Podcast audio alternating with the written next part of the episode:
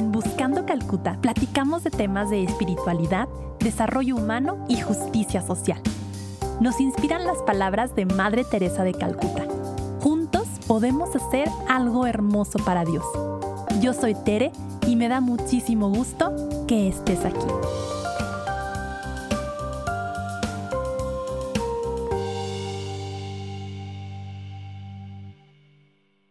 Hola, bienvenidos, bienvenidas a un capítulo más de Buscando Calcuta. Hoy es de esos días en los que me voy a meter en camisa de once varas. ¿Por qué, Tere? ¿Por qué te gusta hacer estas cosas? Espero que ustedes me quieran, a pesar de, de sí que podamos tener diferencias en este sentido. Pero hoy quiero hablar de algo que está a la vuelta de la esquina, que son las elecciones. Si tú nos escuchas desde el futuro, este capítulo salió poquito antes de las elecciones en México para mm, eh, que la ciudadanía eligiera gobernadores, diputados, presidentes municipales, etcétera, en junio del 2021. Y más que dar criterios o como guías de lo que yo creo que es importante a la hora de votar, no es así este capítulo. Más bien este capítulo es una llamada a ti y a mí, eh, a los dos, tal vez ni siquiera a ti y a mí, sino a la gente que usa la fe para fines políticos. Creo que esto es súper peligroso y quiero em, poner aquí una historia que cada año que la cuento con mis alumnos me pone la piel chinita y me hace sentir muy triste porque es un ejemplo de usar la fe para fines políticos. Seguramente, eh, pues muchos de los que nos escuchan están en México y sabemos que nuestros padres de la patria fueron Miguel Hidalgo y José María Morelos y Pavón. También Vicente Guerrero, Agustín Iturbide también tuvo ahí algo que ver, em, pero me voy a centrar en el inicio de la independencia. Tanto Miguel Hidalgo como José María Morelos eran sacerdotes. También hay que reconocer que hace 200 años el sacerdocio era una carrera política, tal vez más política de lo que es ahora y no haya tantas opciones en cuanto a carreras profesionales como las hay el día de hoy. Entonces, pues no había mucho como para dónde hacerte, o sea, o eras abogado o eras militar o eras sacerdote o tenías tu negocio, trabajas en el campo. Entonces, Miguel Hidalgo, sacerdote, inicia el movimiento eh, de lucha por la independencia que, paréntesis, es controversial si es que desde siempre quiso la independencia o si al principio nada más quería que se restableciera la autoridad de Fernando VII, que había sido quitado del trono por Napoleón Bonaparte, las tropas francesas que habían invadido España.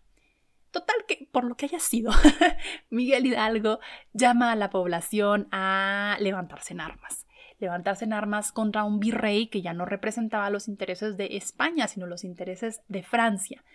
Y Miguel Hidalgo va a ser como el fuego, así lo veo yo, en la lucha por la independencia.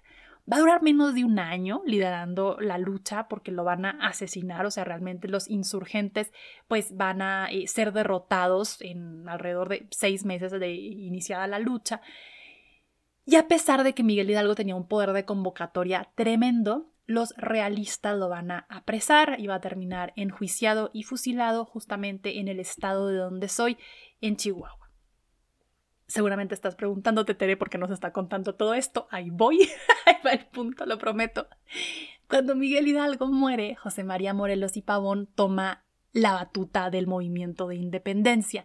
Cabe destacar que Morelos había sido alumno de Hidalgo.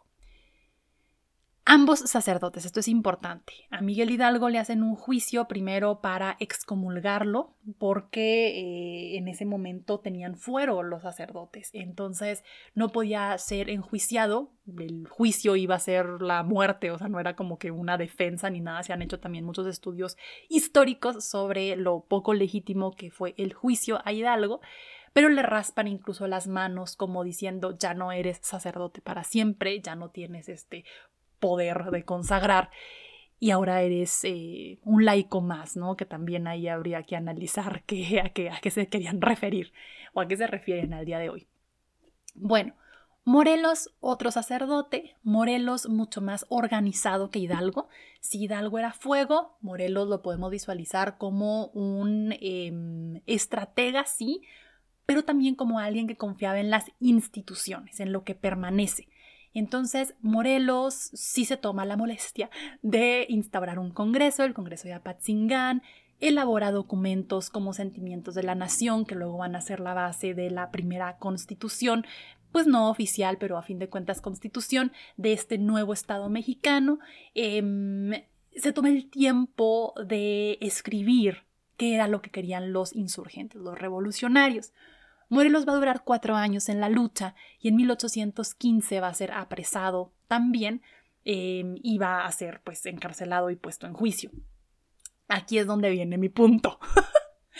Cuando Morelos estaba encarcelado, los realistas querían que Morelos soltara la sopa de donde estaban las municiones, las armas de los insurgentes, de los revolucionarios.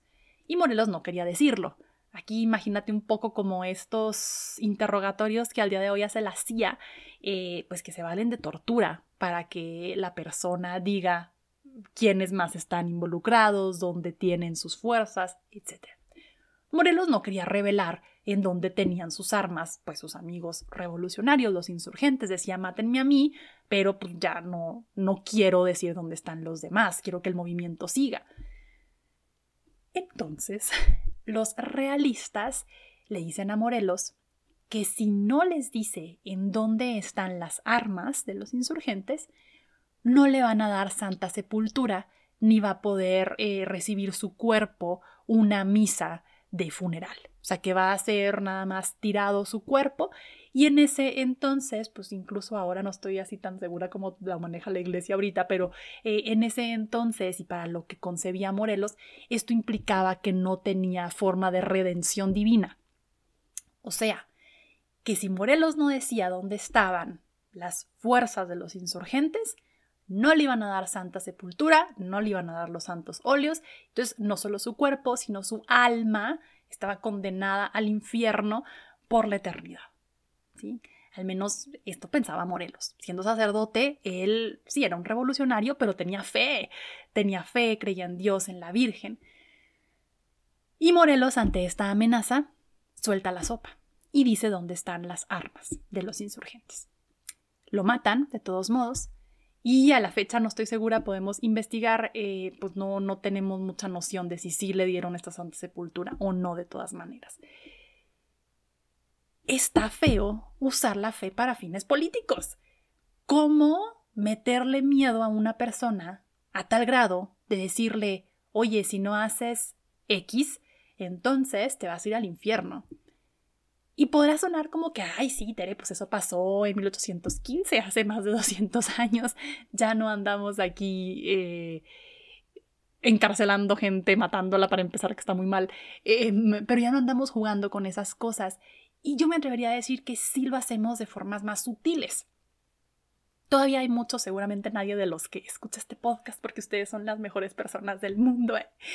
Pero yo he visto últimamente publicaciones que rondan WhatsApp, rondan redes sociales, en las que medio veladamente, pero no tanto, se dice que si no votas por X partido, vamos a llamarle el PAN, por ejemplo, entonces no eres un verdadero católico.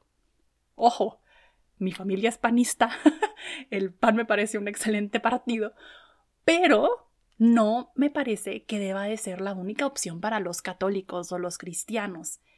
Y me parece perfectamente válido que los católicos, los cristianos, puedan votar por el partido que mejor consideren en su discernimiento que atiende las necesidades que está viendo en ese punto de en su comunidad, ¿no? Entonces, sí creo que tenemos que ser muy, muy, muy cuidadosos, sobre todo los que andamos en estas intersecciones de fe y política, de no confundir las cosas. Una cosa es mi afinidad política, que puede ser morena, puede ser el PRI, puede ser el PAN, puede ser el Movimiento Ciudadano. Estoy hablando aquí en cosas mexicanas. y puedo ser una persona perfectamente piadosa, devota, interesada en mi santidad, interesada en la santidad de los demás no hay como que un combo perfecto. Esto me parece que es muy evidente eh, en Estados Unidos, a veces ayuda a verlo en otros escenarios, en donde se iguala todavía mucho el ser republicano con el ser religioso.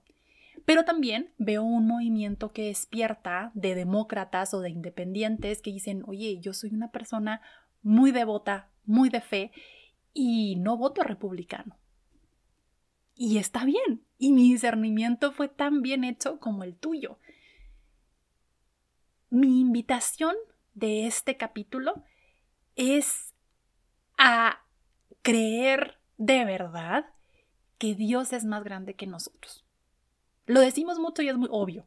Dios, el Todopoderoso, Dios está eh, en todos lados, pero a veces siento y me incluyo, ¿eh? me súper incluyo, que creemos que Dios está en una cajita que se puede entender perfecto. Y entonces que sabemos exactamente qué es lo que quiere Dios y que sabemos perfectamente qué es lo que debe hacer cada persona para hacer la voluntad de Dios. Y la realidad es que no lo sabemos. La realidad es que sí Dios se comunica con nosotros y Dios nos habla, por supuesto, a través de la palabra, de los sacramentos, de la oración, de las personas.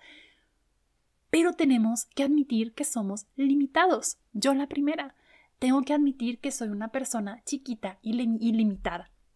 Entonces, por más que yo ame mi propuesta política, que reitero, puede ser el PAN, puede ser Morena, puede ser PRI, puede ser Movimiento Ciudadano, puede ser nulo, puede ser nadie, no puedo pretender igualar mi discernimiento político con el deber ser de la sociedad puedo compartir mi discernimiento político, claro, aquí no estoy diciendo no, católicos cristianos, no digan por quién van a votar, no, díganlo. Y vamos escribiendo artículos y compartiendo y qué rico que pudiéramos de verdad decir, oye, yo veo estos valores en este partido. Por ejemplo, yo veo en Morena los valores de la justicia, de la igualdad, de el querer em, dignificar eh, a ciertos sectores que han sido desatendidos y otro que diga, oye, yo veo en el PRI esta cuestión de la institucionalidad, de a lo mejor ciertos actores tienen experiencia, que saben qué proyectos se necesita en la ciudad, otro que dijera, oye, yo veo en este candidato del PAN esta tradición em, de eh, valores de familia o eh, de promoción del empleo y que pudiéramos conversar sobre las diferentes alternativas sin etiquetar cuál es más católica que otra Veo muchas publicaciones en redes sociales simplificando el voto católico y reduciéndolo a cuestiones, claro, de vida, de familia, pero que para empezar son justo eso, son simplistas, porque se manejan en lo que yo creo que son las facultades de este eh, puesto político y lo que yo creo que va a ser este actor porque pertenece a este partido. No lo sabemos. En Estados Unidos, por ejemplo, em, algunos demócratas, hace poco algunos estaban ahí eh, siendo populares en redes sociales, que eh, se asumen demócratas por la vida y que habían votado a favor de la vida. Entonces, realmente me parece muy peligroso el vincular, el jugar con la fe de la gente. Esto me parece muy, muy peligroso. Y ojalá, reitero, sé que no eres tú, pero si conoces a alguien que lo hace, eh, invitarnos a no hacerlo, a no jugar con algo tan sagrado como la fe. Yo me imagino a Morelos estando solo, sabiendo que lo iban a fusilar y todavía jugando con su creencia en el más allá, su creencia en el cielo, que por supuesto, em, y jugando con esa creencia para un fin político me parece de lo más ruin que podemos hacer. Entonces, pues la siguiente vez que veamos ahí en redes sociales estas publicaciones que aseguran que el voto católico es por este lado o es por el otro, oye, dos personas con muy buena formación teológica las dos y muy buena formación política las dos pueden llegar a opciones políticas diferentes. Y está bien, y se vale. Y puedo, claro, criticar la opción política de mi amigo, de mi vecino, de mi familiar. Por supuesto, hay que hablarlo, ¿no? Mucho esta frase también de nos enseñaron a no hablar de religión y política en lugar de enseñarnos a hablar civilizadamente de religión y política. Hablemos, pongamos los puntos sobre las sillas, cuestionemos, sí, pero no jamás le digamos a alguien que su voto es menos católico que el mío. Les mando un abrazo muy fuerte. Eh, estar en mis oraciones para que sus discernimientos estén llenos del Espíritu Santo, para que podamos realmente eh, votar y ejercer nuestros derechos civiles, no solo en el voto, sino en la forma en la que nos asociamos, en la forma en que hacemos voluntariado, en las causas que nos interesan, que estén llenas del celo del Señor, del Espíritu, de querer un mundo mejor para todas las personas y que respetemos, y yo la primera, que respetemos a quienes eligen otros caminos para hacer justo esos ideales. Un abrazote y nos vemos la siguiente semana. Bye.